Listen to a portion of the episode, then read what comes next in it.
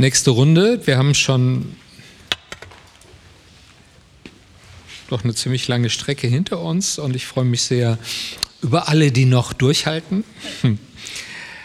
ähm, und ich glaube, dass sie belohnt werden durch ein sehr interessantes ähm, Podiumsgespräch.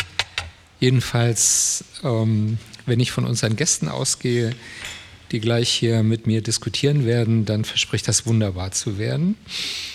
Ähm, ich beginne zu meiner Linken mit Irina Schabakowa, die ich, glaube ich, als eine langjährige, ich vermeide den Begriff alt, eine langjährige Freundin ähm, bezeichnen darf.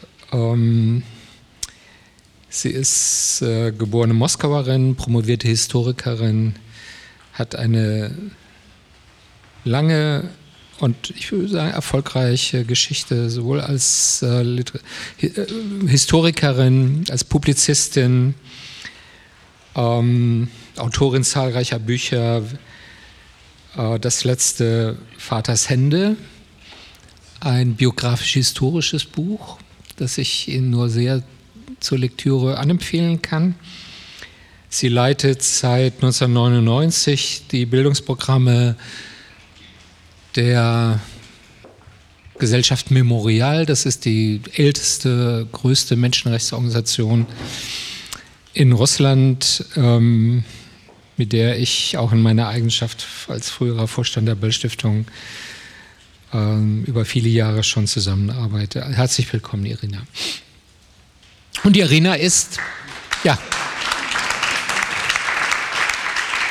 Und Irina ist, wie ich jetzt vielleicht für alle hier sagen soll, eben Mitglied des Beirats, des wissenschaftlichen Beirats unseres Projekts Gegenanalyse. Ähm, wir wollten gerne eine, eine Runde wirklich mit Mitgliedern dieses Beirats besetzen und ich muss mich bei allen anderen entschuldigen, äh, die zwar im Beirat sind, aber nicht heute auf dem Podium. Wir mussten eben eine kleine Auswahl treffen. So, die ähm, nächste im Bunde ist ähm, Frau Professor Hedwig Richter, Professorin. Ähm, bisher als Historikerin am Hamburger Institut für Sozialforschung, neuerdings in München an der Universität. Ähm, man kann ihr auf Twitter folgen und ich kann Ihnen sagen, das ist äh, ebenso lehrreich wie vergnüglich. Ähm, das ist so ein Versuch, ähm, Geschichte auf 240 Zeichen irgendwie lebendig zu machen. Und der, der Schwerpunkt ähm, sowohl ihrer Twitter-Aktivität wie ihrer Forschung ist eben äh, Demokratieforschung, ähm, Nationsbildung, Migration, Gender. Ähm, und publiziert äh, regelmäßig in, in, den großen Medien des Landes. Herzlich willkommen.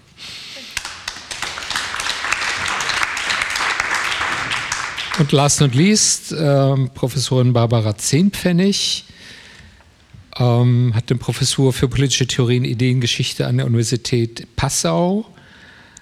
Ähm, ihre Schwerpunkte sind politische Philosophie, Totalitarismus, Extremismus, ähm, rechtsphilosophische Fragestellungen. Sie ist unter anderem Mitglied im Vorstand der Deutschen Gesellschaft für Politikwissenschaft. Ähm, war auch auf unserer letzten öffentlichen Podiumsdiskussion mit Gerd Köhn äh, mit auf dem Podium, ähm, wo es um antiliberale Versuchungen der Linken ging. Und das war ein sehr interessantes Gespräch. Herzlich willkommen.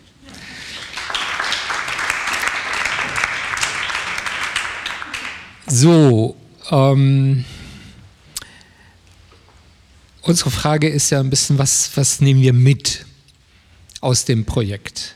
Ja, und ähm, sowohl aus den äh, Ergebnissen, die man auf der Website des Projekts äh, nachlesen kann, den Essays zu diesen äh, Vordenkern, diese antiliberal, völkisch-nationalistischen äh, Denkens, ähm, und aus den diversen Aktivitäten des Projekts, zum Teil ist das ja heute schon angeklungen, sowohl im Hinblick auf politische Bildungsarbeit wie im Hinblick auf die Frage, was tun. Also was kann man eigentlich lernen äh, aus der äh, Geschichte. Ja, die berühmte Frage, kann man überhaupt etwas aus der Geschichte lernen äh, für, die, für, die, für die Gegenwart? Äh, und was kann man aus dieser Geschichte der Auseinandersetzung mit den Gegnern der Demokratie für heute lernen? Vielleicht fangen wir mit dieser Frage an und gehen dann ein bisschen dann äh, tiefer in die Verzweigungen. Wer will beginnen? Äh, erstens vielen Dank für die Einladung. Ich fühle mich ein bisschen ähm, äh, ja vielleicht also unwohl würde ich ja nicht sagen, aber ich komme, also das hat sich so ergeben in meinem Leben, dass ich sozusagen äh, von Grassroots komme, weil ich in einem NGO für die Bildungsarbeit zuständig bin und das ist wirklich also sozusagen also die ganz konkrete Ebene der Arbeit. Das heißt, wir haben mit allen diesen Sachen, also von denen äh, wir jetzt davor gesprochen haben hier auf dieser Panel, man äh, äh, ganz, äh, müssen mit denen ganz konkret konfrontieren. Und auf diese Gretchenfrage, gibt es überhaupt Lehren in der Geschichte? Ähm, es gibt ein sehr gutes Zitat von einem russischen Historiker aus dem 19. Jahrhundert, ähm, ähm, Klutschewski, der mal gesagt hat, dass die Geschichte ist überhaupt keine strenge Lehrerin. Die kann man überhaupt nicht so aufnehmen. Aber es ist nun mal so, dass sie hart bestraft all diejenigen, die nicht zuhören wollen.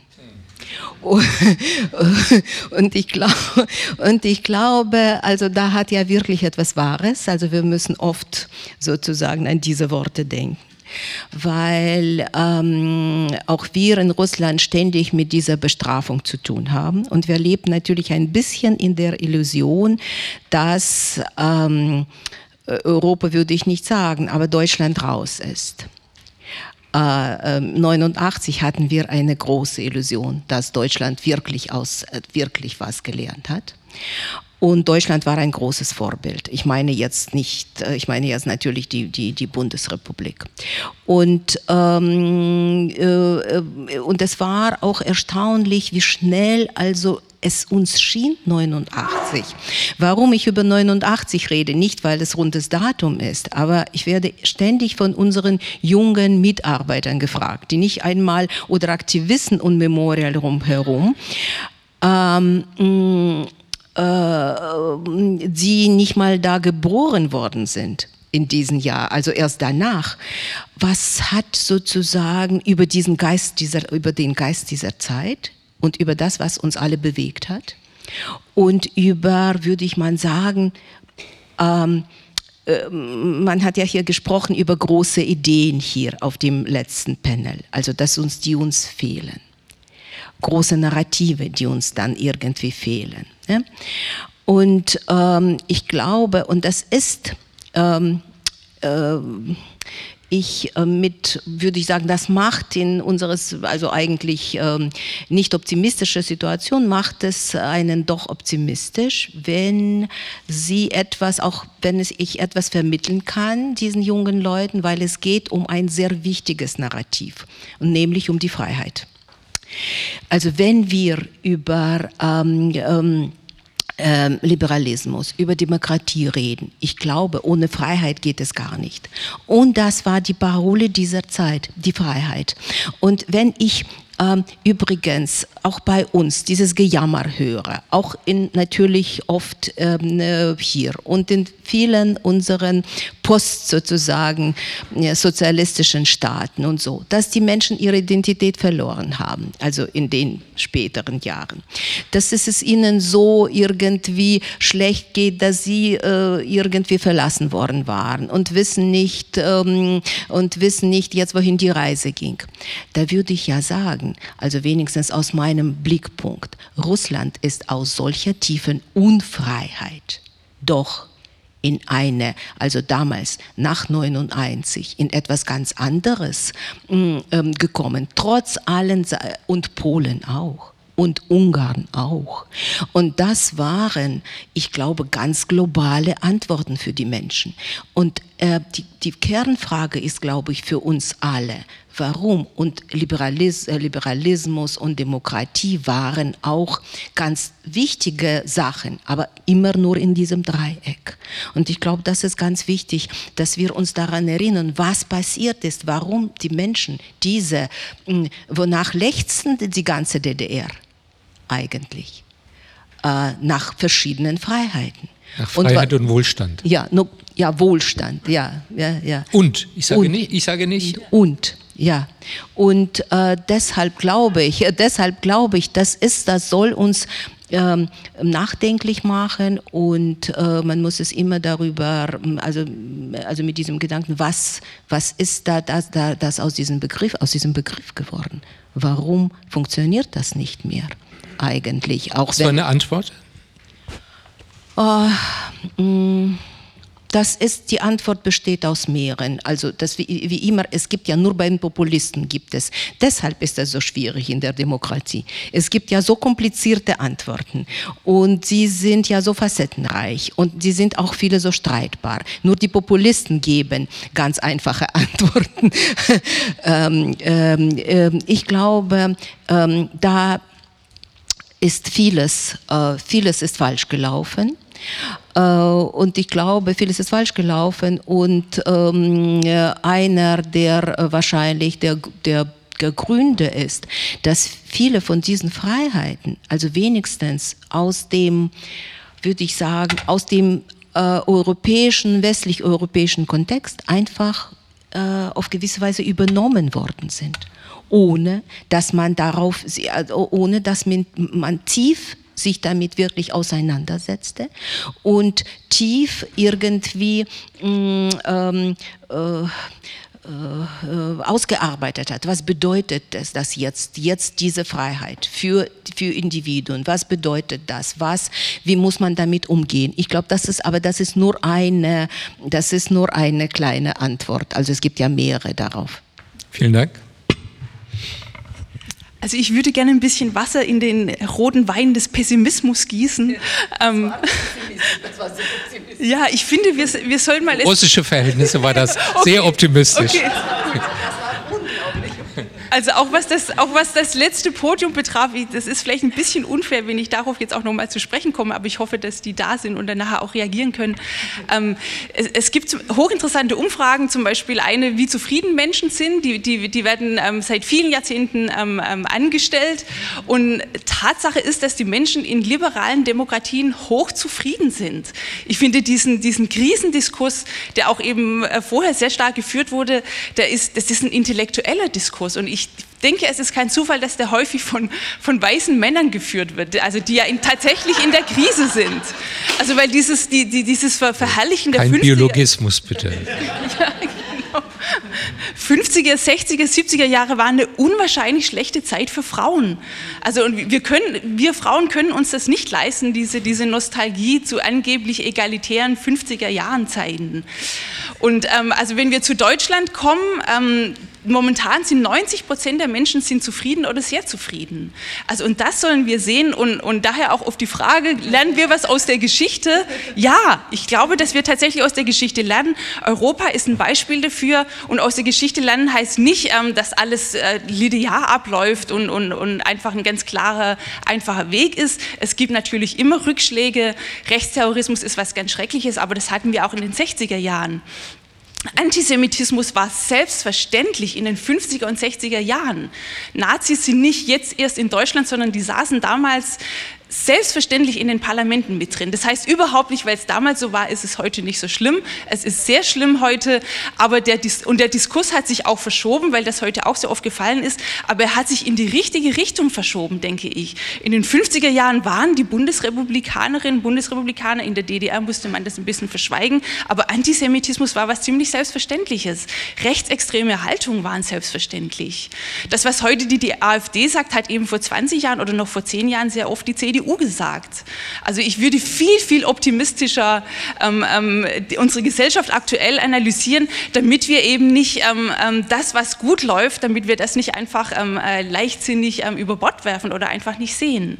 Frauen hatten noch nie so viele Rechte wie heute. Das heißt nicht, dass es wir irgendwie geschafft haben und dass es nicht noch wahnsinnig viel zu tun gibt, aber wenn wir so tun, als ob das die ungerechte Gesellschaft sei, in der der Sozialstaat zum Beispiel permanent abgebaut wird, das ist einfach faktisch falsch. Das ist falsch, das passiert nicht, sondern es gibt noch viel zu tun, aber ich denke, wir sind in der richtigen ähm, wir, wir, bewegen uns in die richtige Richtung. Und ähm, dieses Projekt finde ich deswegen so großartig, weil es nämlich zeigt, wir, wir müssen auf diese einfachen Antworten verzichten, nämlich es gibt den Rechtspopulismus, weil wir sozialen Abstieg haben oder sowas. Also das ist so eine simple Antwort, die diesem komplexen Problem nicht gerecht wird. Und wenn wir zurückschauen auf diese Traditionslinien, die ja auch nur eine von vielen Antworten geben können, dann sehen wir eben, wie schwierig dieses äh, Problem des Rechtsextremismus ist und dass wir gerade gerade da auch als Liberale oder als Nicht-Extremisten komplizierte Antworten finden sollten. Sie haben mir das Mikro gemobst, das ist Ihres.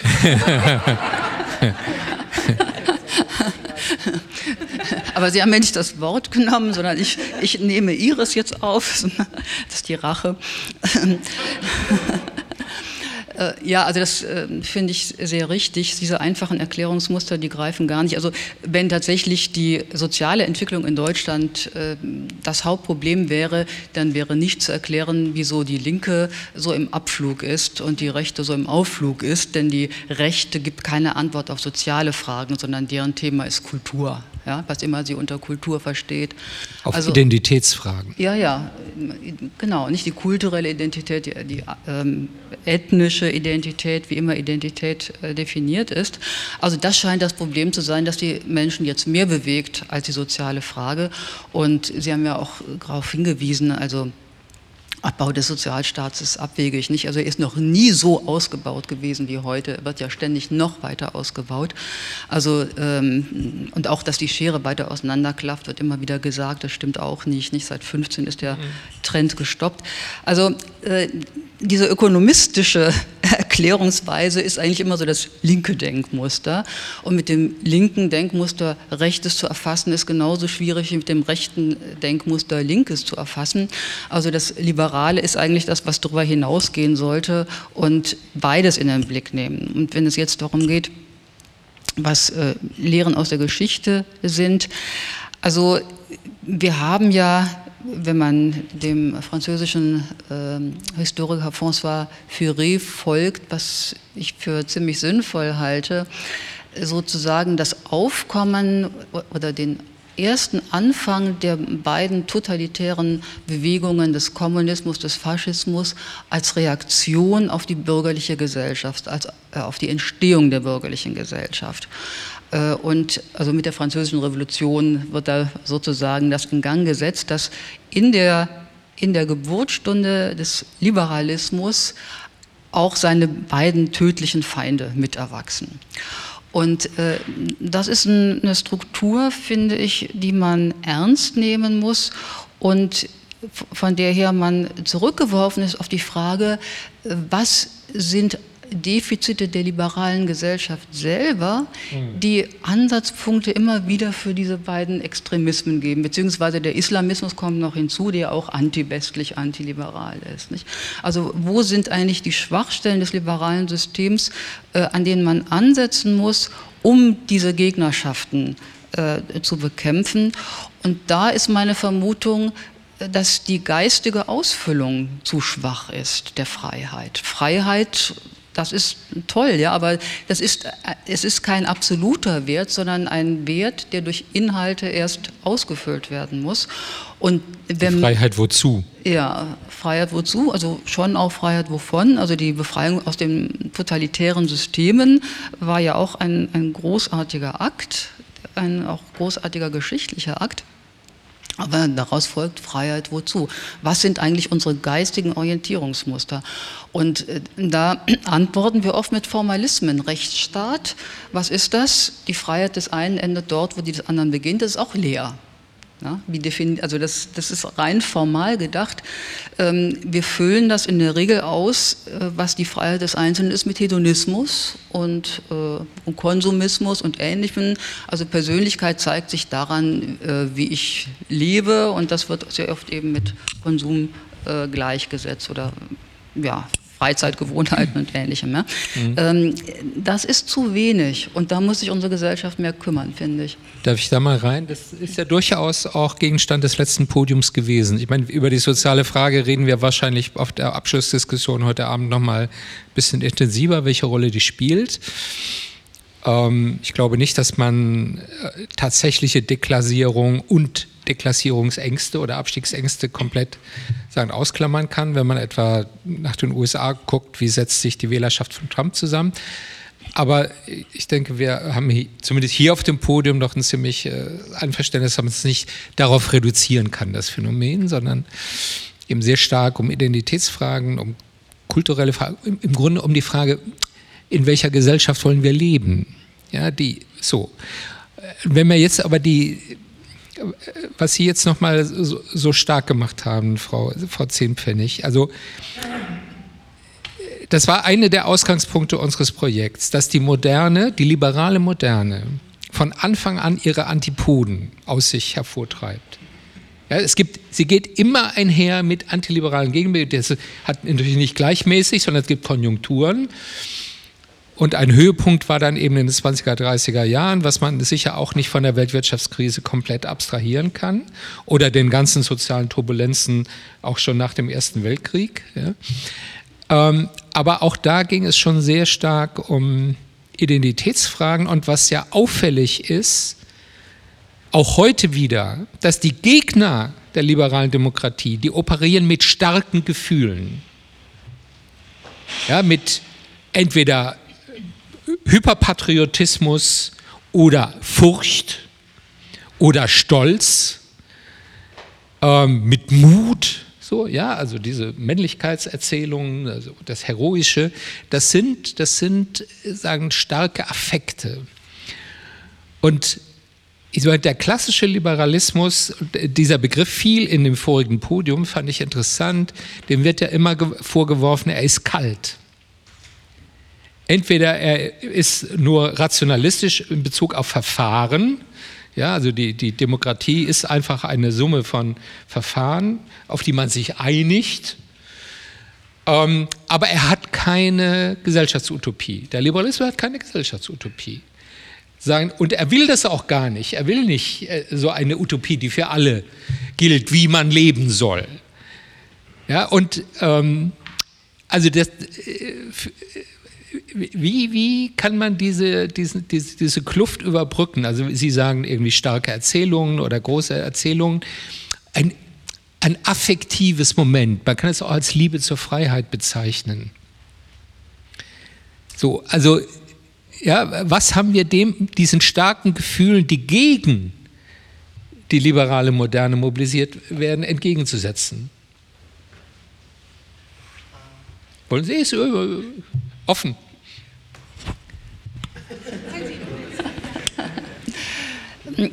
Ja, also sicherlich keine, keine Verordnung von Inhalten, nicht? Also das, ist, das wäre in der Tat illiberal, aber schon eine Offenheit äh, in der Diskussion um Lebensentwürfe. Also die Frage der Begründung. Also warum begründet man, dass das und das gut ist oder das und das schlecht ist? Ja?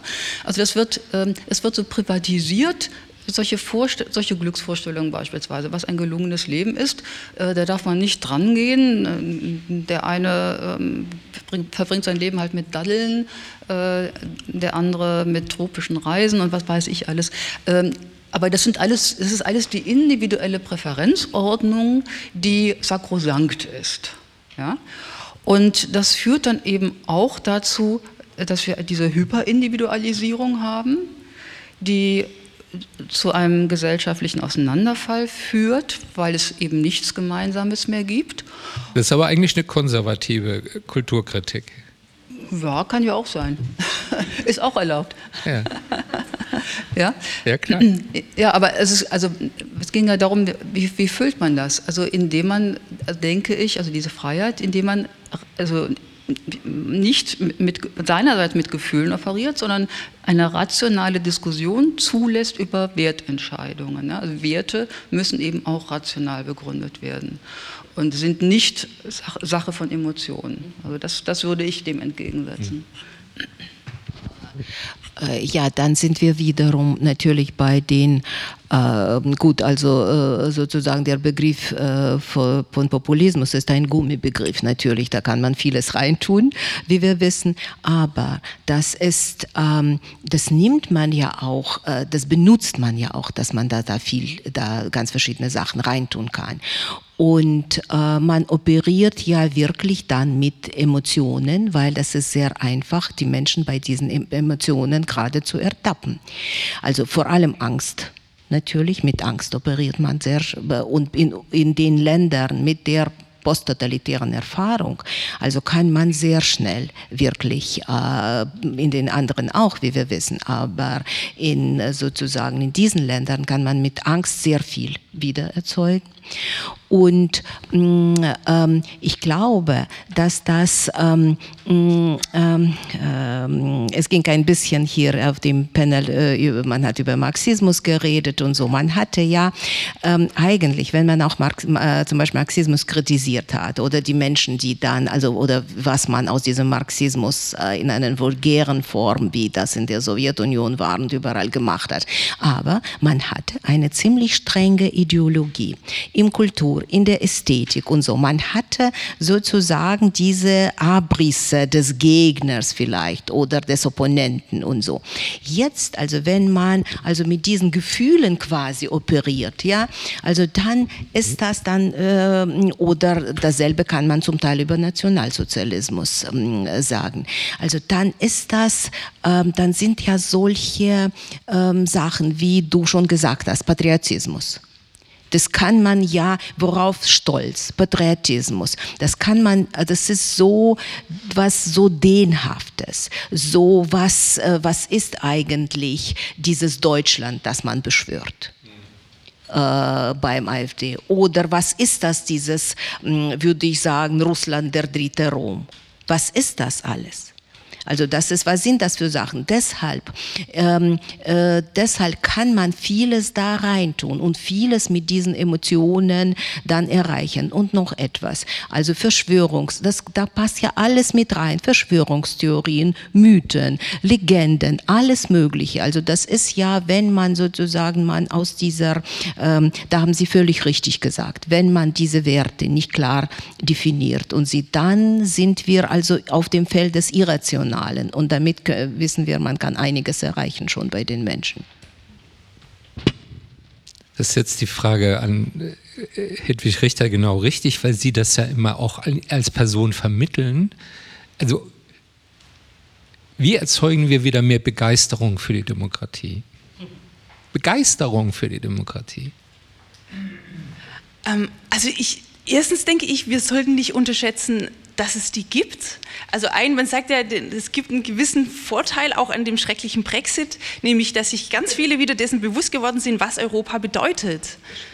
Und, und ähm, ich, ich, erlebe das bei ganz, ganz vielen Menschen, dass die wirklich ähm, ähm, mit ganzem Herzen bei, bei der Sache Europa sind. Also ich selber auch, aber ich, ich kenne wirklich sehr, sehr viele, für die das unwahrscheinlich viel bedeutet. Und dann, um wieder zu den Umfragen zu kommen, ich denke, Quellen sind, äh, Zahlen sind eine sinnvolle Quelle, mit der wir gut argumentieren können. Sie sagen nicht immer, sie spiegeln nicht die reine Wahrheit wieder, aber sie spiegeln eben einen Teil der Wirklichkeit. Ähm, die, die, die überwältigende Mehrheit der Menschen, auch in Osteuropa, also da gibt es eben europaweite Umfragen, aber auch weltweit, sind ähm, für Demokratie. Also auch wenn wir, wenn wir über den Osten reden, über die neuen Bundesländer, läuft der Diskurs meistens so als, ab, als ob da 90 Prozent Demokratie ablehnen würden. Aber das, ist, das sind im Osten ein paar Prozentpunkte weniger, aber sind, glaube ich, immer noch äh, um die 70 Prozentpunkte. Also Menschen sind, sind auf der Seite der Demokratie. Und dann würde ich noch einen zweiten Punkt stark machen. Ähm, anders als Diktaturen müssen wir nicht permanent ähm, Gefühle mobilisieren. Also die, in, in, der Diktatur, im Nationalsozialismus, ähm, äh, ständig mussten die Leute Fackelmärsche machen, wurden zu Lehr Lehren, Lehrgängen eingeladen, die, die, die Mädchen mussten in, in, in, Sportlager, die Jungs mussten in Sportlager und so weiter, die Hausfrauen wurden organisiert. Und in der Demokratie ist das okay, dass Menschen sich vielleicht auch nicht für Politik interessieren. Das ist total traurig und es gibt zum Glück politische Bildung, die dem entgegenwirkt entgegenwirkt. Aber das ist in der Demokratie in Ordnung und wir, wir brauchen nicht permanent diese, diese emotionale Mobilisierung. Demokratie ist auch ein ganz, ganz nüchternes Geschäft. Ja, aber wir brauchen schon Menschen, die für die Demokratie einstehen. Ja? Sie müssen nicht äh, jubelnd durch die Gegend laufen, aber sie müssen sie für so wichtig halten, dass sie auch ja. bereit sind, für sie einzustehen. Ja? Und das ist, das ist einfach schwierig. Also mir kommt es immer so vor, wie ähm, ja, die äh, Gesundheit lernt man zu schätzen, wenn man krank ist. Vorher denkt man einfach nicht drüber nach. Und bei den jungen, in der jungen Generation, die also mit solcher Selbstverständlichkeit in dieses System hineingewachsen sind, ist auch das Bewusstsein einfach nicht da, dass es ganz anders sein könnte könnte, dass man total abstürzen könnte. Aber, aber sehen Sie, also jetzt nur diese Umfragen genommen, finden Sie wirklich, dass wir in einer Gesellschaft leben, wo, wo, wo es an, an Menschen mangelt, die für Demokratie einstehen? Also ich, ich lebe in einer anderen Gesellschaft. Hm. Irene. Ja, nachdem wir in Russland einen langen äh, Weg der Undemokratie, milde gesagt, haben äh, äh, und äh, nachdem diese Worte in den 90er Jahren, Demokratie, Liberalismus, absolut als zu den Schimpfworten geworden sind, erleben wir, und das ist wirklich sehr optimistisch, was ich sage, das musst du sehr schätzen, äh, wir erleben wirklich äh, in den buchstäblich in den letzten Jahren, zwei, drei Jahren vielleicht, dass sie sich etwas ändert und es ändert sich auch bei der jungen Generation, die früher, die überhaupt geschwiegen hat, bis sozusagen die sich nicht bemerkbar gemacht hat. Also Politik äh, ist eigentlich schmutzig, also das ist ja, äh, man soll sich überhaupt da nicht einmischen und so. Und jetzt erleben wir, da, wie, also wie man plötzlich anfängt, gerade diese Demokratie und Freiheit zu schätzen, und zwar wirklich auf der niedrigsten Ebene, weil ich weiß nicht, ob Sie das mitverfolgt äh, haben, aber das geht schon seit einiger Zeit um die Kommunalwahlen. Und wer hat sich in Russland überhaupt früher für die Kommunalwahlen interessiert? Das war ja da das Letzte, wer da gewählt worden ist. Es hieß ja nur vielleicht sich ein bisschen im kleinen Bereichen und, äh, bereichern und sonst gar nichts. Und jetzt plötzlich ent, äh, entsteht ja ein regelrechter Kampf auf dieser munizipalen Ebene, auf der, Staats, äh, auf, äh, der Staatsebene um die Demokratie, wo äh, ähm, die mh, Proteste und Demos äh, äh, der Sommermonate, wo viele junge Menschen teilgenommen haben, die waren Proteste gerade für die Demokratie. Lässt uns, also die Wahlen sollen keine Attrappe sein äh, sozusagen. Und das ist etwas, würde ich sagen, also sie lernen, sie lernen das, was ich gesagt habe. Sie haben sozusagen diese Freiheit nicht, äh, nicht geschätzt in den 90er Jahren. Das kam so mhm. situativ, also das wurde so schnell dann weggenommen oder umgetauscht auf das Versprechen einer Stabilität und äh, Konsumgesellschaft und mhm. sonstigen Sachen. Und plötzlich erleben sie, es geht ja so nicht weiter. Sie haben keine Zukunft. Es muss etwas alle können doch nicht auswandern aus diesem Lande. Ich, mir fiel nur spontan äh, sagen ein, das ist ein interessantes Phänomen, dass sagen im Gegensatz zu China, wo eigentlich, äh, der sich nie berufen hat, irgendwie auf Prinzipien von, von Demokratie, also okay, sozialistische Volksdemokratie, aber nie sozusagen auf die Institutionen der liberalen Demokratie, ist das in Russland ja eine viel widersprüchliche Situation. Man tut so, als ob ja, man, man, man, man, man äh, sagen, es gibt ein Parlament, es gibt Wahlen, es gibt äh, formell wie eine unabhängige sagen, Justiz. Mhm. Und was jetzt passiert, ist, dass dieser Widerspruch zwischen Anspruch und Wirklichkeit auf einmal politisiert wird.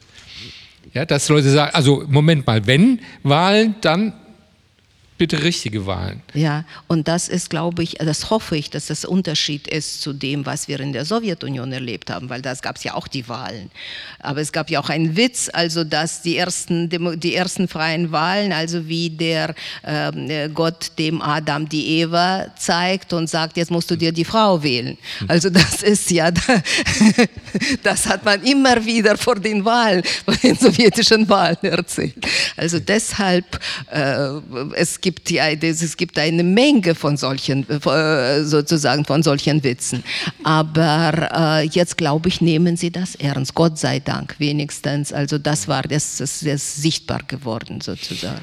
Ich komme noch mal auf ähm, bisschen die Frage, auf die Frage äh, zurück,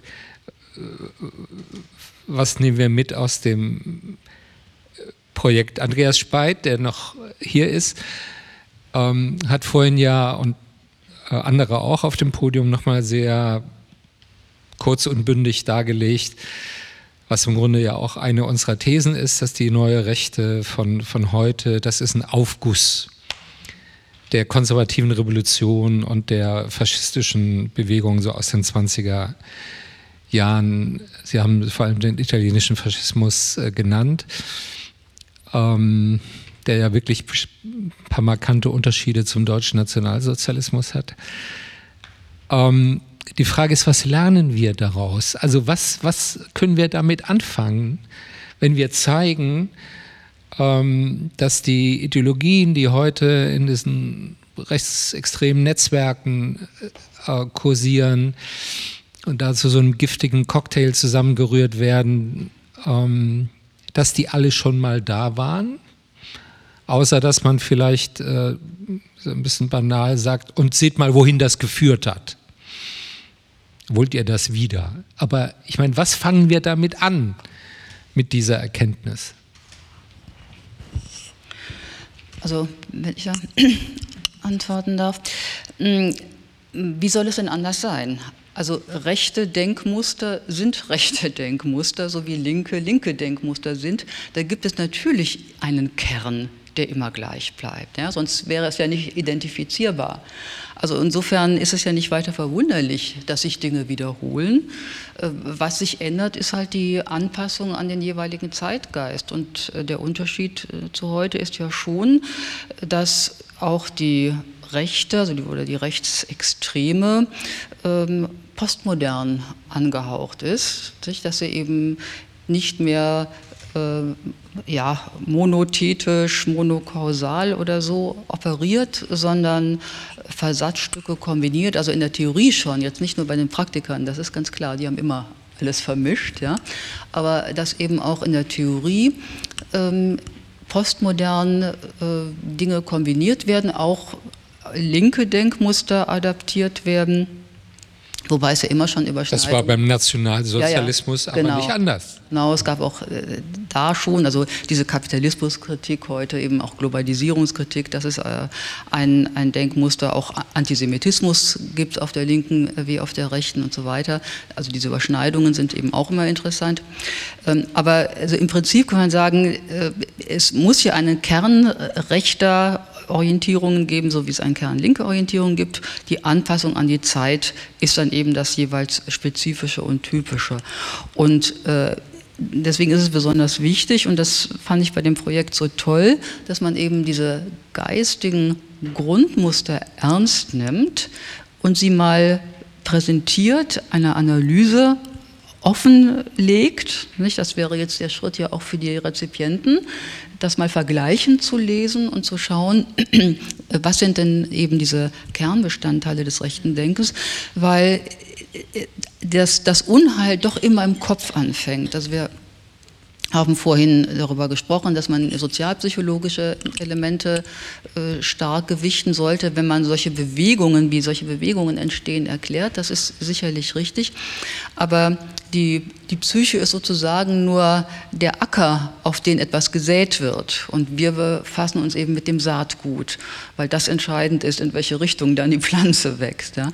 Und äh, also das finde ich unendlich wichtig, diese geistige Dimension ernst zu nehmen, die in der Praxis immer verwässert wird, aber die doch den Antrieb dafür liefert, etwas praktisch werden zu lassen. Und äh, das wird, finde ich, generell unterschätzt, die Bedeutung geistiger äh, Wirklichkeiten für die Praxis. Und es wird auch ähm, politisch immer unterschätzt, warum wird immer über Bildung geredet, aber Bildung nicht wirklich ernst genommen, weil man immer meint, das zählt ja nur in zweiter Linie. Nicht? Also was wirklich zählt, sind die wirtschaftlichen Fakten oder was immer. Basis und Überbau. Ja, ja. Nicht? Also das, äh, nein, was in den Köpfen passiert, das reguliert dann auch alles andere, was passiert. Und auf die Köpfe äh, muss man Acht geben.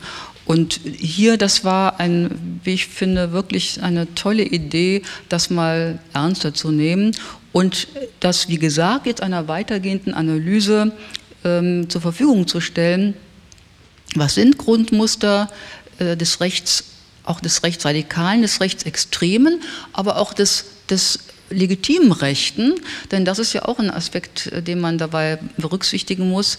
Das sind ja viele Denkmuster, die sind einfach konservativ erstmal. Die sind noch nicht weiter gefährlich oder schlimm. Wo ist aber der Punkt, wo es umkippt? Ja, wo fängt es an, dann problematisch zu werden?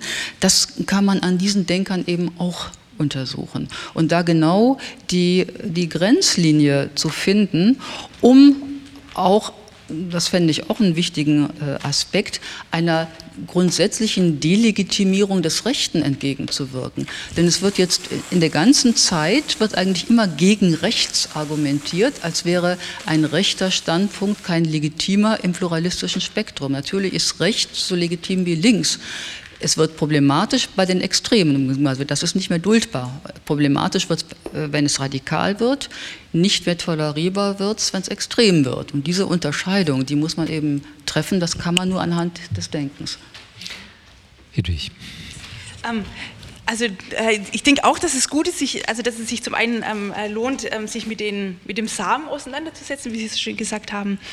Ich hatte aber zunächst irgendwie ein bisschen Bedenken, denn ähm, was wir machen, ist ja eigentlich, dass wir sehr, sehr stark in Kontinuitätslinien denken. Und Kontinuitätslinien sind ja totale Konstrukte. Also entweder wir, wir machen die ja im Nachhinein. Und das Problem von solchen Kontinuitätslinien ist, dass wir alles andere ausblenden. Und die Wirklichkeit ist immer viel, viel komplizierter. Also wir sehen dann irgendwie, jemand hat es in den 20ern gesagt und dann sehen wir, der hat es dann wieder im NMS gesagt. Und, und das ist ja sehr, sehr stark ähm, konstruiert.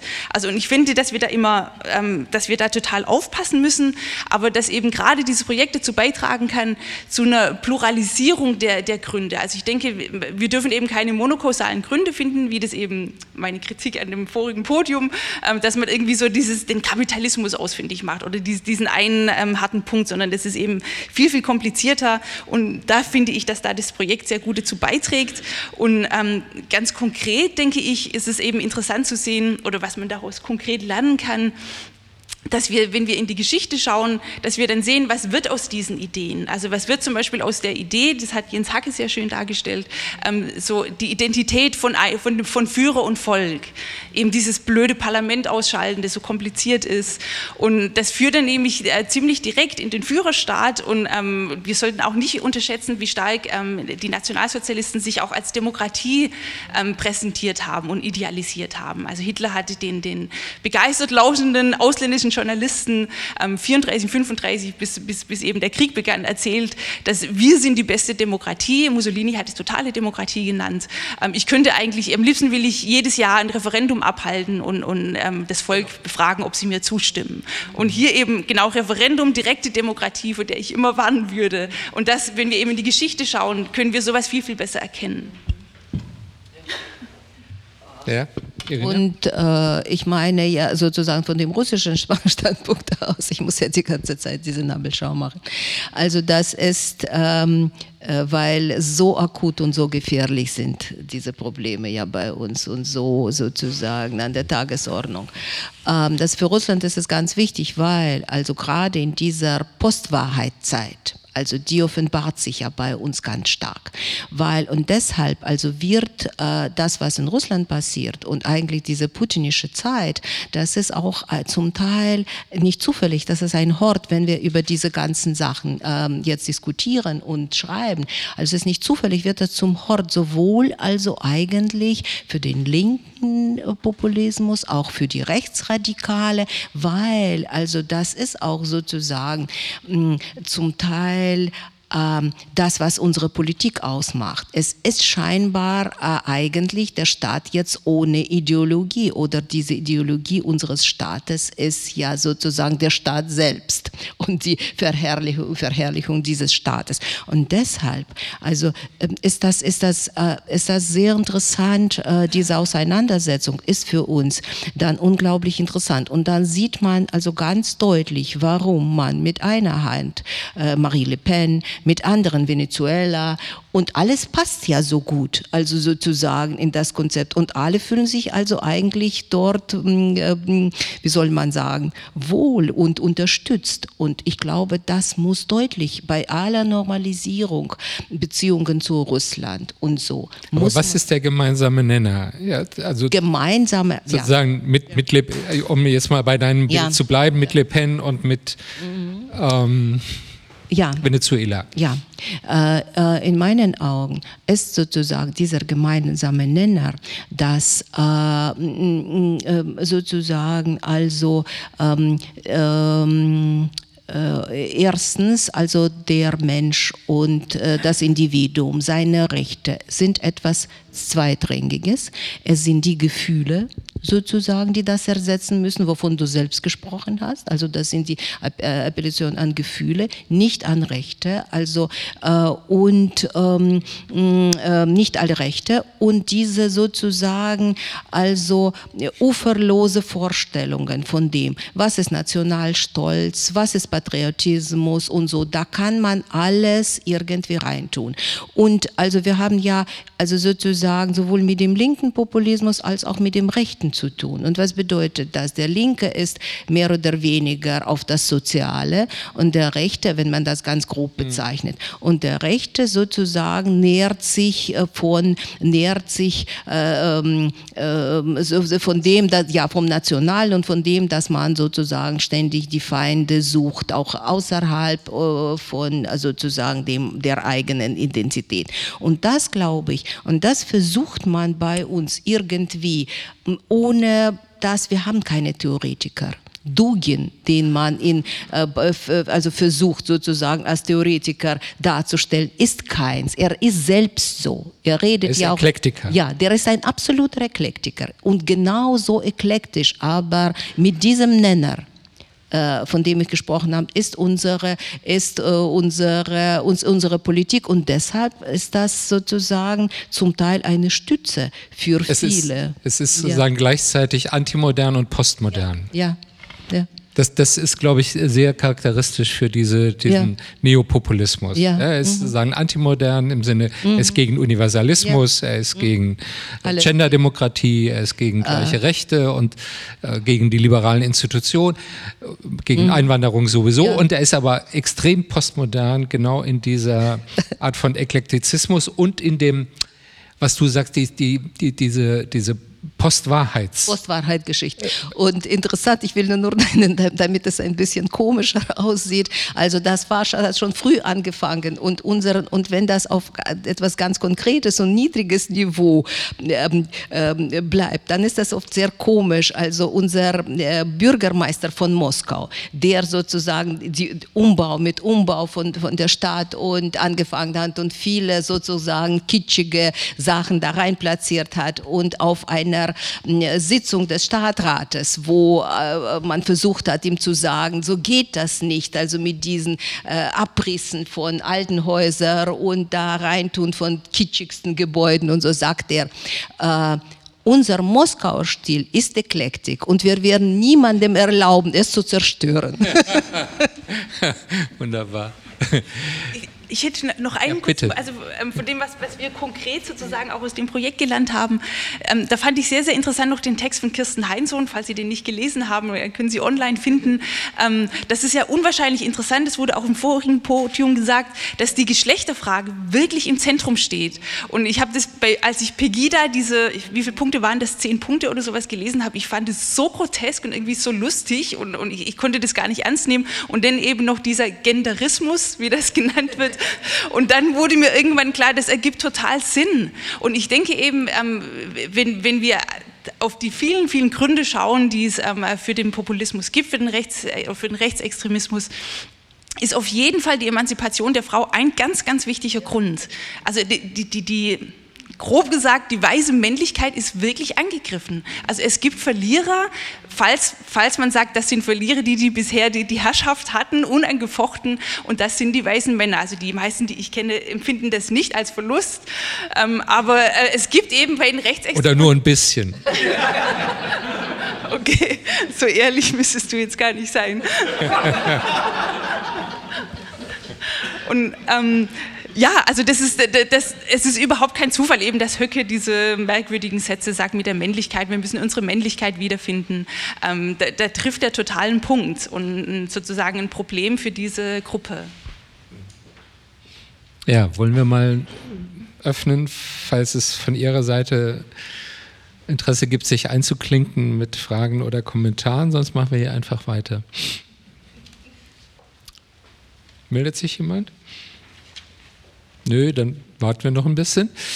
Ähm, und ich komme nochmal zurück auf diese äh, Frage, was, glaube ich, doch die, an, den, an den Kern geht, äh, weshalb die liberale Moderne äh, immer wieder diese Gegenbewegung aus sich hervortreibt. Und eine der Achsen der, der Auseinandersetzung, vielleicht sogar die Zentralachse, die ist ja schon in den 20er Jahren ähm, beschrieben worden, ähm, dann wieder von Popper direkt nach dem Zweiten Weltkrieg aufgenommen worden, die Auseinandersetzung zwischen offener Gesellschaft und, Gemein und homogener Gemeinschaft. Ähm, da würde ich gerne noch mal ein bisschen sagen, dranbleiben. Also die, die, es ist ja schon mehrfach gesagt worden heute, äh, Frau Zienfeld sprach sogar von extremer Individualisierung.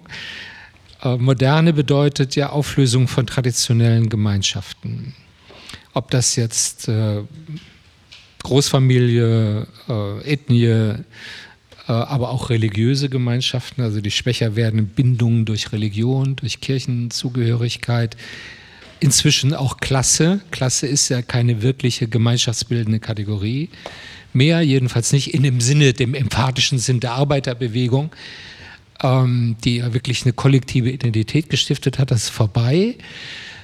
Ähm, so, und das hinterlässt offensichtlich so, doch ein Vakuum, in das dann diese radikalen Gemeinschaftsideologien so nennt das Plessner. Plessner, der 23, finde ich, eine wunderbare äh, sagen, Schrift, ein, ein, ist eigentlich nur ein langer Essay über äh, Gemeinschaftsradikalismus äh, geschrieben hat. Ja, also in dieses Vakuum, das die Moderne erzeugt durch die Auflösung aller Bindungen, aller traditionellen Zugehörigkeiten, aller Gemeinschaften, die ja immer beides waren. Sie waren Zwang, und sie waren gleichzeitig ein Element von Halt, von Sicherheit. Ähm, und die, dieses Vakuum gehen diese radikalen Gemeinschaftsideologien und dann nimmt er tatsächlich Faschismus und Kommunismus als Zwillinge, schon 1923. Ähm, ich finde, was, was ist eine, eine liberal-demokratische Antwort auf dieses Bedürfnis nach Zugehörigkeit, nach Solidarität, nach Gemeinsamkeit? Was ist da unsere Der Kommunitarismus hat das ja versucht. Ich nenne, ich nenne jetzt mal vielleicht ein Stichwort für die Diskussion. Was ich äh, also eben mit Hyperindividualisierung meinte, äh, ist eben dieser totale Rückzug auf sich selbst, der ja auch dann zu Narzissmus führt. Nicht? Unsere Gesellschaft wird ja auch als narzisstische beschrieben. Also der ich bin mein einziger Bezugspunkt oder mein entscheidender Bezugspunkt. Und das verkennt ein bisschen die. Aber ist das so unter den Jungen zum Beispiel? Ist, steht Familie wieder hoch im Kurs? Selfies, äh, wo es nur geht. Ja? Ich fotografiere mein Essen und schicke es jemand mhm. anderen, äh, um zu zeigen, was ich mir leisten kann. Also ähm, nee, ich finde das schon, ich finde das schon, äh, also es ist die Sehnsucht da, das, das zu überwinden, ja, aber es ist trotzdem ein, ein völliges Zurückgeworfensein auf sich selbst. Und äh, vorhin in der äh, ersten Runde, da ging es ja auch um ähm, Identität und Gruppenbildung. Da fand ich es auch bezeichnend, dass wenn da also von äh, positiven Identitätsprozessen äh, die Rede war, dann von Minderheiten die Rede war, die sich zusammenschließen, um ihre Rechte durchzusetzen. Ja? Also als gemeinschaftsstiftendes Moment wird noch zugelassen, seine Rechte durchzusetzen gegen andere. Nicht? Man hat ja immer dann Ansprüche an andere. Also das finde ich ist etwas, was destruktiv ist letztlich. Natürlich wenn Minderheiten drangsaliert werden, müssen sich wehren, das ist schon, schon völlig richtig. Aber es ist diese grundsätzliche Einstellung, ich habe erst einmal Rechte. Die ich gegen andere geltend mache. Das meine ich mit dem Problem dieser Hyperindividualisierung.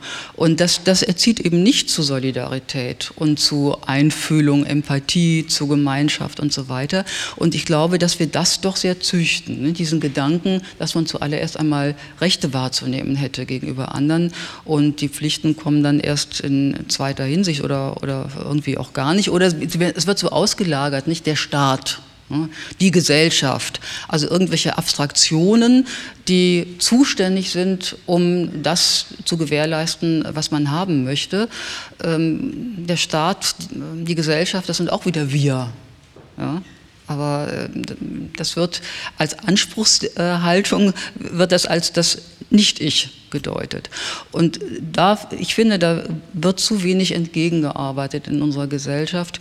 Das wird ähm, zu sehr positiv sanktioniert. Zunächst einmal an die eigene Bedürfnisbefriedigung zu denken, überhaupt die Bedürfnisse immer so in den Mittelpunkt zu stellen, als wären die das, das Leben erfüllende. Ähm, ich fand mal sehr aufschlussreich, hat irgendwie ein, ein Sozialarbeiter, das war in einem, in einem, Artikel in der Zeitung, ein Sozialarbeiter, der auch im Osten tätig ist, gesagt, was, was treibt die Menschen eigentlich um? Ja? Also was, äh, was bewegt sie? Sie möchten als Individuum anerkannt werden, sie möchten irgendwo dazugehören, sie möchten eine sinnvolle Aufgabe haben. Das sind die drei Grundbedürfnisse, die die Menschen eigentlich umtreiben. Ja. Und äh, das fand ich sehr, sehr schön formuliert.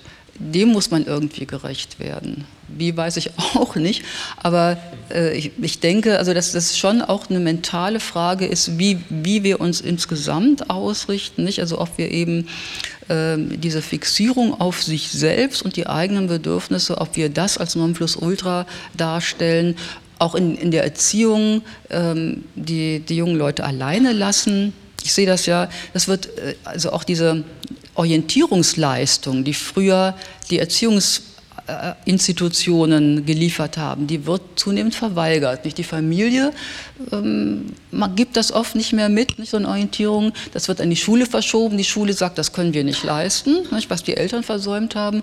Und dann sollen es wir eigentlich im Grunde an der Universität leisten. Das, das okay. ist dann zu spät. Ja. Ja, also wenig überraschend. Ich sehe das nicht ähm, äh, so, so, so, pessimistisch wie Sie. Also ich denke, auch da lohnt sich wieder ein Blick in, in die Vergangenheit. Waren, waren in die 60er, als, als es noch geprügelt wurde, wurden da die Kinder mhm. zu mehr Gemeinschaft erzogen. Und also auch wieder hier, die Menschen spenden wahnsinnig viel. Also wenn wir das als einen von vielen Ausdrücken für, ähm, ähm für ein Gemeinschaftsverständnis haben. Und ähm, die, die, die moderne, ich würde das ganz klassisch mit Koselleck in der Sattelzeit um 1800 beginnen lassen. Wir haben dieses Problem der zunehmenden Individualisierung schon länger und eine Antwort darauf war ja der Nationalismus, ja.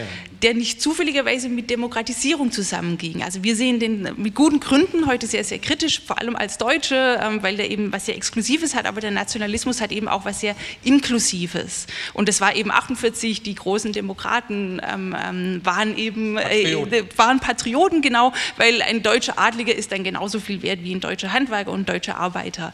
Und ähm, also das war eine Antwort auf, also eine Gemeinschaftsantwort. Und was mich da sehr, sehr optimistisch stimmt, ist, als dann Deutschland sich vereinigt hat, ähm, 1871, ging das relativ schnell, bei den Jungen ein bisschen schneller wie bei den ähm, ähm, Älteren, dass die ihre württembergische Identität oder badische Identität mit einer deutschen Identität ähm, erweitert haben. Und ich denke, dass wir sowas auch für Europa haben können. Also das, wir werden weiterhin Deutsche bleiben, Französinnen und so weiter, aber ähm, ich denke, es gibt sehr, sehr attraktive Angebote, die, die Menschen fühlen sich auch ihren Dörfern zugehörig oder ihren Städten. Also das ist äh, alles, was ich da mitkriege, das, die, die sind nicht vollkommen individualisiert. Die ähm, Selfie ist eben ein hübsches Spiel, warum nicht? Also das ist, ich würde das jetzt nicht als, als ähm, das Symbol für alles Böse nehmen. Ähm, und, und, und ich denke, dass, dass Europa weiterhin eine attraktive ähm, Identität bietet, gerade auch für junge Menschen. Und auch da wieder die Umfragen zeigen, dass sich die Menschen ähm, auch in diesen sehr europakritischen Ländern äh, stark mit Europa identifizieren. Europa als was? Als politische Gemeinschaft, als Wertegemeinschaft, als was? Also wo, was, womit identifizieren wir uns, wenn Sie sagen europäische Identität? Natürlich auch als Wertegemeinschaft. Also ganz, ganz klar. Und, und Freiheit ist nicht einfach ein leeres Ding, sondern Freiheit ist ein hohes Gut. Und ich, ähm, ähm, das würde mich jetzt wundern, wenn nur ein paar Intellektuelle dazu in der Lage wären, ähm, das zu erkennen. Hm. Wenn ich das richtig sehe, gibt es sagen, in der, der demokratischen Theoriegeschichte eben vor allem zwei, zwei Versuche, diese Gemeinschaftsfrage auf eine andere Weise zu beantworten, als das die Völkischen äh, tun oder vielleicht auch als die kommunistische Bewegung das getun, äh, getan hat, die ja auch eine extrem, also von Freund-Feind-Denken geprägt war und von entweder dazugehören oder man gehört nicht dazu und dann ist man der Feind. Ähm, so, das, das eine ist diese, sagen, eigentlich der Republikanismus, also sagen, die Gemeinschaft konstituiert sich als politische durch das gemeinsame politische Handeln. Ja, und zu politischem Handeln gehört auch schon die Debatte übrigens. Debatte ist auch schon politisches Handeln. Das Ringen darum, welchen Weg das Gemeinwesen gehen soll, wie man das Gemeinwohl definiert. So, und das ist sozusagen eine, eine, eine, politische Definition von Gemeinschaft und das andere ist eben die kommunitaristische, äh, die sehr stark auf diese Idee von Zivilgesellschaft, also von Selbstorganisation, kleine Netze, Selbstverwaltung, so. Also können wir damit, kommen wir damit weiter? Ja, ja, also denke, würde ich schon sagen, auf jeden Fall. Also das, ich sehe das auch nicht, dass wir in einer, in einer sozial kalten Gesellschaft ja, leben. Genau. Das sehe ich überhaupt nicht. Also mich wundert es immer wieder, dass das Menschen behaupten. Vermutlich sagen sie dann, ja, ich und meine Freundin nicht, aber alle anderen schon. Also ich, ich weiß nicht, wo diese sozial kalten Menschen, wo die sind tatsächlich. Das stimmt. Das, äh, sagen die Gegenbewegung zur Auflösung traditioneller Gemeinschaften ist ja die Selbstvergemeinschaftung, ja, die Bildung freiwilliger Gemeinschaften, ob das sagen NGOs sind oder irgendwelche Sozialinitiativen und äh, so, ja, das bis hin zu Mehrgenerationenwohngemeinschaften und Pflegegenossenschaften und so. Das ist aber natürlich ein extrem anstrengender Prozess, weil man es selbst bauen muss. Ja, das so, das Freiheit ist eben auch anstrengend. Ja, also ich, ich sage ja auch nicht, dass das. Achso. Ja, ja, wir machen einfach weiter. Hier, hm? gibt es ein Mikro? Kommt. Nee, das ist schon gut, dann versteht man sie doch besser. Ähm, ja, also danke erstmal für die Diskussion. Auch äh, schön, was Sie hier äh, alle sagen, was bisher gesagt wurde. Was mich jetzt für ein Zentrum der liberalen Moderne sehr wundert, ist ganz ehrlich, äh, wir sprechen über einen Faktor überhaupt nicht, und das war eigentlich immer auch ein Feind des Liberalismus, nämlich ist der Staat. Und wir, jetzt, weil Sie auch das auch gerade die, die selbst, die freiwillige Organisation in kleinen Gruppen, völlig richtig, das ist eine super Sache.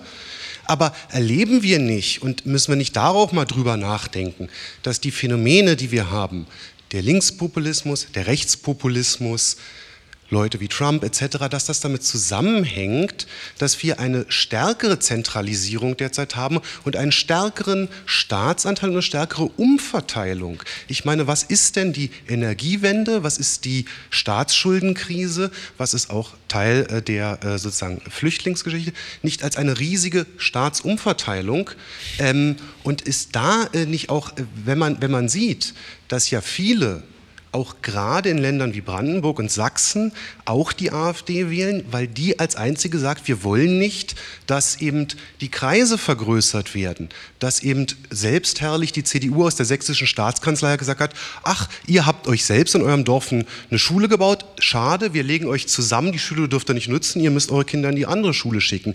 Also wir haben doch auch ähm, auch gerade hier in Deutschland Zentralisierungstendenzen. Und ist da nicht auch ein Ansatz eben wieder zu sagen? Und deswegen sage ich auch immer, dass oftmals die populistische Wahl ist doch auch manchmal die Selbsthilfe mit dem Stimmzettel. Es wählen ja interessanterweise Leute mehr. Früher war die klassische Definition, rechts die kriegen dann und die Extremisten kriegen dann nur Anteile im Parlament, wenn die Wahlbeteiligung sinkt. Jetzt steigt sie ja und Nichtwähler kommen zurück. Und ich meine, da muss man doch aus liberaler Perspektive auch mal drüber nachdenken, ob wir nicht vielleicht ein Mehr an sozusagen ähm, auch den Bürgern mehr Möglichkeit zur Selbstorganisation geben und nicht immer sagen wie in Berlin hier, naja, die Bezirke brauchen wir nicht mehr, wir machen alles vom Senat aus, läuft ja super. Ne? Also also müssen und wir, die Frage, die finde ich wirklich sehr interessant, dass man Frage, dazu mal was sagt. Frage an das Podium, müssen wir sagen, heute noch oder wieder Bürgerfreiheit gegen den Staat verteidigen?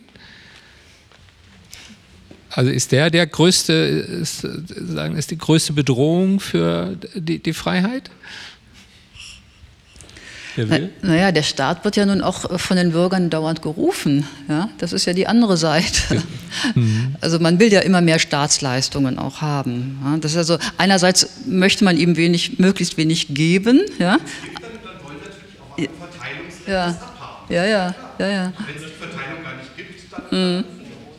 Aber wenn verteilt wird, dann will ja jeder sein Gerecht verteilen. Ja. Also ich meine, äh, das, die Bürger erzeugen das schon auch mit. Ne? Also dieses, dieses Verhältnis zum Staat und wie stark ein Staat ist oder nicht. Wenn ihre Ansprüche einfach an den Staat steigen oder Ansprüche, die eben nur über den Staat dann zu befriedigen sind, dann äh, stärken sie ihn damit schon auch. Aber natürlich, jede Institution hat die Tendenz, äh, Neues an sich zu ziehen, wenn sie einmal angefangen hat damit. Ja? Das, das ist ein Gesetz der, der Organisation und da hilft dann eben nur Außenkontrolle. Oliver Schmolke. Ich habe eine Frage, aber vielleicht eine Bemerkung, ähm, Gedanke, der mir jetzt gekommen ist bei der Intervention. Vielleicht ist nicht der Staat per se das Problem, sondern die Entkopplung des Staates vom Demokratieprinzip. Denn äh, wir haben ja mittlerweile, und das ist auch eine Frage, die sich in Europa stellt, mit Staatssurrogaten zu tun. Zentralbanken, große Finanzfonds, äh, die Entscheidungen treffen, die den Steuerzahler ja betreffen, äh, die nicht mehr unmittelbar rückgebunden sind an demokratische Entscheidungen. Dafür gibt es dann auch Gründe, das sind Gründe der Funktionalität. Aber eigentlich müsste jede dieser Entscheidungen ja in den Haushaltsausschuss des Parlaments und darüber wird ja auch vor dem Verfassungsgericht gerungen, um genau diese Frage. Also ähm, ich hätte den Gedanken, wenn wir kritisch diskutieren über Staatlichkeit versus Demokratieprinzip, dann über die Entkopplung von beidem im Zuge der Internationalisierung. Die Frage, die ich habe, ähm, bezieht sich nochmal, Frau Zehnpfennig, auf das, was Sie gesagt haben. Ähm, und letztlich ja eine Frage an die Konstruktion des Projektes, Gegneranalyse. Jetzt gibt es einen Unterschied zwischen Wettbewerbern in der Demokratie und Gegnern der Demokratie. Und Frau Zehnpfennig, Sie haben gesagt, Vorsicht mit den Konservativen, die gehören dazu. Hat das Projekt oder kann das Projekt, ähm, Sie stellen ja auch ein bisschen Ergebnisse heute vor, kann das Projekt Hinweise geben, wo der eine Bereich endet und wo der andere anfängt?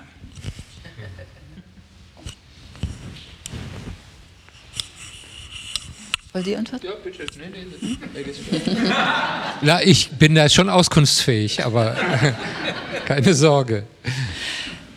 Das war jetzt nicht explizit Thema ähm, des Projektes, sondern es ging ja darum, was sind Vordenker der neuen Rechten, die mal in sich darzustellen. Aber ich finde, wir haben jetzt durch die Darstellung dieser Vordenker das Material geliefert für weitergehende Analysen, die jetzt seitens der Leser vorgenommen werden müssten. Nicht? Also dass man ähm, eben beispielsweise mal schaut, wo sind Überschneidungen zwischen den verschiedenen Ansätzen, die durchaus ja auch sehr divers sind. Das ist auch ein interessantes Ergebnis, finde ich, äh, dass es doch eine große Bandbreite innerhalb äh, dieser rechten Vordenker gibt. Und der zweite Aspekt, unter dem man es jetzt betrachten müsste, das, wie gesagt, das haben wir aber nicht explizit geleistet, wäre zu überlegen, äh, was bewegt sich denn noch innerhalb des demokratischen Spektrums und wo wird es brenzlig sozusagen. Ja? Also das müsste der Rezipient machen. Das mhm. haben wir nicht explizit gemacht. Ich, ich finde die Frage tatsächlich ähm, sehr spannend, weil ich, glaub, ich, ich hätte eine gemischte Antwort, die ist aber vorläufig weil, wie Bauer Zinpfennig sagt, wir das jetzt nicht systematisch untersucht haben, diesen Grauzone oder den, den Bereich, in dem sagen, ein legitimer, demokratisch legitimer Konservatismus kippt. Ähm, ich glaube, dass, äh, wenn ich das richtig sehe, ähm, es gibt Elemente in diesem antidemokratischen, und rechtsextrem, die sind eine Radikalisierung konservativer Gedanken. Also zum Beispiel eine Radikalisierung des Konzepts der Nation ähm, oder eine Radikalisierung des Konzepts der, der, der traditionellen äh, Familie. Ähm, oder auch sagen, das Skepsis gegenüber Gleichheitsvorstellungen. Ja, alle Menschen sind frei und gleich sagen, geboren, äh, die dann also wenn der Konservatismus eben eher dazu neigt, so betont, nein, wir sind ungleich, ja, und man muss diese Ungleichheit auch respektieren und anerkennen, ihr Raum geben. Äh, wird das dann radikalisiert in sagen, bis zu rassistischen Vorstellungen von höherwertigen und niederwertigen äh, sagen Rassen. Andere Elemente sind, glaube ich, ähm, eben nicht ähm, übernommen aus Konservatismus, sondern sind eigentlich gegen, gegen Konzepte oder gegen Ideologien. Äh, vor allem ähm, wo es sich sagen, gegen die, die Institutionen richtet, die konstitutiv sind eigentlich für eine bürgerliche Demokratie. Ähm, aber das, äh, oder ich würde auch sagen, radikale Homogenitätsvorstellungen, äh, Karl Schmidt ist heute ja schon mehrfach äh, zitiert worden, das ist was anderes als eine übersteigerter Konservatismus. Das ist schon eine, eine andere Art der Denke. Ähm, dazu würde ich auch einen ähm, sagen, Militarismus zählen. Militarismus ist eigentlich nicht konservativ. Der, der Konservatismus ist eher skeptisch äh, gegenüber Krieg als Mittel der Politik. Ähm, während diese, also was vor allem dann in Deutschland, aber auch in anderen faschistischen Ländern ebenso diese militaristische Überhöhung, das ist schon was sehr Spezifisches. Also ich glaube, das ist ein Mix und weil es ein Mix ist, können sie auch versuchen, doch immer wieder Anschlüsse herzustellen in das konservative Milieu. Aber ich finde, es gibt eine interessante Auseinandersetzung, also gerade in der Union, wo es um die Grenzziehung geht. Ja, wo sind die roten Linien? Ja, wo sich Konservatismus ganz klar abgrenzen muss gegenüber rechtsextremen Vorstellungen. Vielleicht äh, ein Einspruch, also Freiheit und Gleichheit als Grundbedingungen äh, des Menschseins würde ein Konservativer nie in Frage stellen. Nicht? Er äh, würde vielleicht eher aber andere Akzente setzen. Ja, die Frage ist Gleichheit in Bezug worauf, aber ja. Gleichheit als Mensch, das ist, das ist unser ja, abendländisches. stimme zu. Das ist stimme unser zu. abendländisches. Stimme äh, zu. Selbstverständlich. Ja, mir ging es eher dann um soziale mhm. Gleichheit und ja, genau gerne noch kurz einen Satz zu, zum Staat sagen. Ja. Ähm, den, den Staat, den die Liberalen im 19. Jahrhundert bekämpft haben oder den dann genau. eben Freiheitskämpfer und Kämpferinnen im NS bekämpft haben, war ja sozusagen ein, ein, ein, ähm, ein Polizeistaat. Und ähm, was wir heute haben, ist ja der Rechtsstaat. Also und das ist, ich finde, ähm, das hochproblematisch, wenn wir diesen Rechtsstaat gleichsetzen mit einem, äh, mit einem Staat, den es, den es aufrichtig zu bekämpfen gilt. Und, und, auch schon Rechtsstaat. Also da wäre ich jetzt vorsichtig. Zum Beispiel England gab es auch einen Rechtsstaat. Das stimmt. Da ging es auch um die Überdehnung des Staates. Das ist doch jetzt die Frage. Ich wollte hier auch nicht einen Rechtsstaat. Das möchte ich ja so. Das möchte ich mir nicht an. Ge genau, wir müssen sehr. Ja, ja.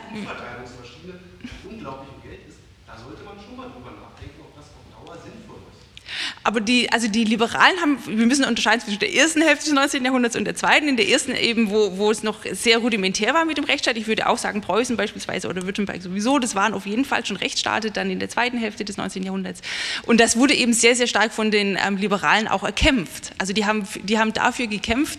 Und dann finde ich, was, was, was oft übersehen wird in der Demokratiegeschichte, auch eine ganz wesentliche Säule der Demokratie ist ja der Sozialstaat. Also der Rechtsstaat ist ganz wichtig, aber eben auch der Sozialstaat, für den die Sozialdemokratinnen und Demokraten denn viel gemacht haben. Und ähm, sie glauben gar nicht, wie schnell unsere Gesellschaft instabil werden würde, wenn wir, wenn wir das äh, massiv angreifen würden.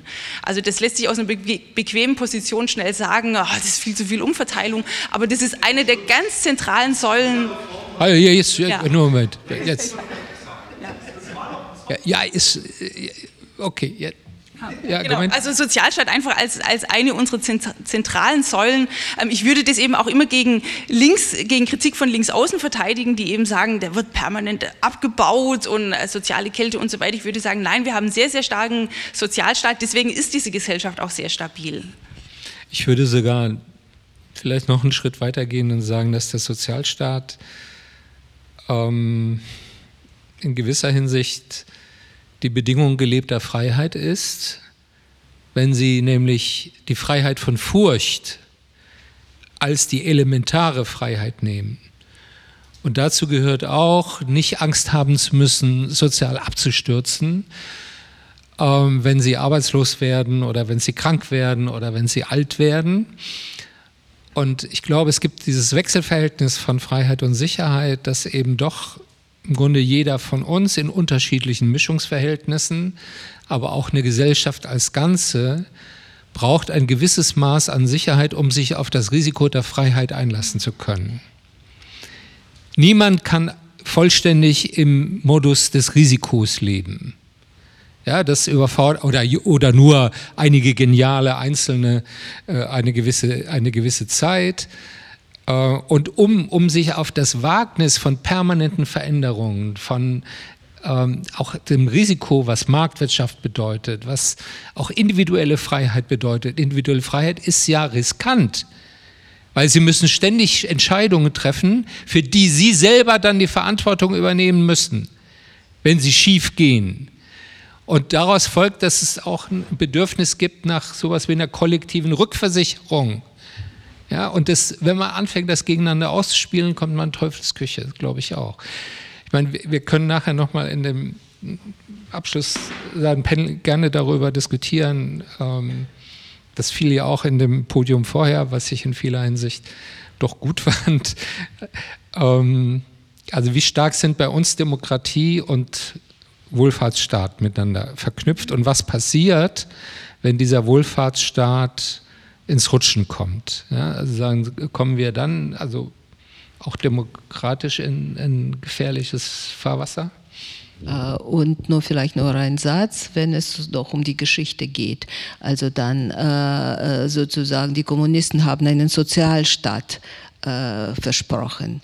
Und äh, sozusagen, das war eine der Hauptparolen, also ein Sozialstaat. Und es wurde zu einem, gut, ich rede jetzt nicht von, der, äh, das ist die andere Geschichte vom totalitären Staat, sondern es wurde zu einem extrem paternalistischen Staat, dann auch in dieser sozialen quasi Unterstützung. Und daraus entstand natürlich äh, eine ganz, ähm, wie soll man sagen, also diese absolut, absolute Abhängigkeit vom Staat also mit der, also die wir und die Folgen, die haben wir, glaube ich, bei uns, äh, auch in Deutschland sind sie bemerkbar, noch immer in dem, äh, in der früheren DDR-Geschichte äh, und ganz extrem äh, in ganz extrem in Russland natürlich, weil also diese ähm, äh, dieses Gefühl, dass man, äh, das ist eine komische Mischung, die dann entsteht. Ähm, und ich glaube, das ist nicht für Russland typisch, denn einerseits einerseits, also dieser, ist dieser Staat ja natürlich auch repressiv und dominierend und äh, eine, äh, übt einen Druck aus und man kann alles machen, um ihn zu betrügen. Also Steuern nicht zu bezahlen und alles Mögliche, um ihm umzugehen, aber sozusagen, also aber in, in, in völliger Abhängigkeit von ihm. Und das ist natürlich, und das ist natürlich so eine gefährliche, eine Giftmischung, aus der wir zum Beispiel in Russland immer noch nicht rauskommen, äh, umgekehrt sogar. Mhm. Letzte Wortmeldung, ja? Frau Zehnpfennig hatte nochmal die Frage ähm, der Identität angesprochen, weil ich glaube, dass eine wesentliche Frage der Auseinandersetzung mit neurechten Denkmodellen ja ist, wenn die so eine hohe Kontinuität auch haben, ist, wann, wann werden die mächtig? Dann glaube ich, äh, wenn die mehr, also wenn, wenn nicht mehr ganz so viele dagegen stehen. Ich mache das nochmal an diesem Punkt der Identität fest. Wenn, wenn für viele Menschen Identität ein wichtiger Bezugspunkt ist aufgrund von eigenen Ausgrenzungserfahrungen. Das ist nochmal auf einer anderen Ebene der sozialen Ungleichheit, wie, wie die Frage von, von äh, von Ausbeutung oder sozialer Klasse, sondern eher der Frage von Ausgrenzung, Diskriminierungserfahrung. Also wenn da Identität sozusagen zu einem positiven Konzept wird, um eigene, äh, ich würde nicht von Bedürfnissen sprechen, sondern ganz klar von Interessen, auch, auch überhaupt zu artikulieren, in den politischen Diskurs zu bekommen, dann finde ich, äh, führt das dazu, dass das nur, ähm, eine Art des Diskurses entsteht, der natürlich für neue Rechte sehr praktisch ist, weil der sozusagen genau ihren Argumentationsmustern in die Hände spielt. Und das wäre so ein Punkt, wo ich nochmal auch nachfragen wollte zu dem Projekt, nochmal stärker dies auch ausgearbeitet wurde, also mit welchen, wenn es tatsächlich auch um Diskursverschiebungen geht. Also ich fand, das war bei Adorno, auch wenn das sehr verkürzt in diesem schwarzen Büchlein ist, was jetzt gerade rauskommt, aber nochmal sehr deutlich, äh, dass sozusagen äh, Zweck und, und Inhalt sich verschiebt und es ganz stark eigentlich die, die, äh, die Propaganda, die Verschiebung des Diskurses zum eigentlichen Ziel auch von Politik wird. Wenn, wenn das ein wichtiges Narrativ ist, dann, dann ist die Frage, kann ich meine Ansatzpunkte mit Identitätspolitik ähm, dann auch tatsächlich zu punkten, ähm, dann ist das schon eine, eine wichtige Frage. Dann hat das Ganze ja viel mit zu tun, wie ist denn Gesellschaft insgesamt aufgestellt. Also Politikwissenschaftler neigen ja immer dazu, so ein bisschen soziologisch unterbelichtet zu sein und weniger auf solche Strukturfragen ähm, auch zu gucken. Aber ich glaube, dann, dann können wir das nicht so einfach wegwischen, sondern müssen schon auch überlegen, wo, äh, wo sind vielleicht auch die Kräfte, die, die dagegen stehen könnten, ähm, zu schwach oder wo, ähm, fahren sie eigentlich in ähnlichen Fahrwassern, also wo wird so ein Dis Diskurs auch, auch unterstützt. Wir haben das sehr stark an der Migrationsfrage auch auch gemerkt. Da ging es auch immer um, um Identität und der eine hat dann die und der andere hat jene. Äh, so, und dann war urplötzlich diese, diese freiheitliche Perspektive ziemlich schnell weg. Ich hoffe, ich war jetzt nicht völlig glücklich mit meinen Äußerungen. Fühlen Sie sich herausgefordert zu antworten? Also ich habe die Frage nicht so richtig verstanden, ehrlich gesagt.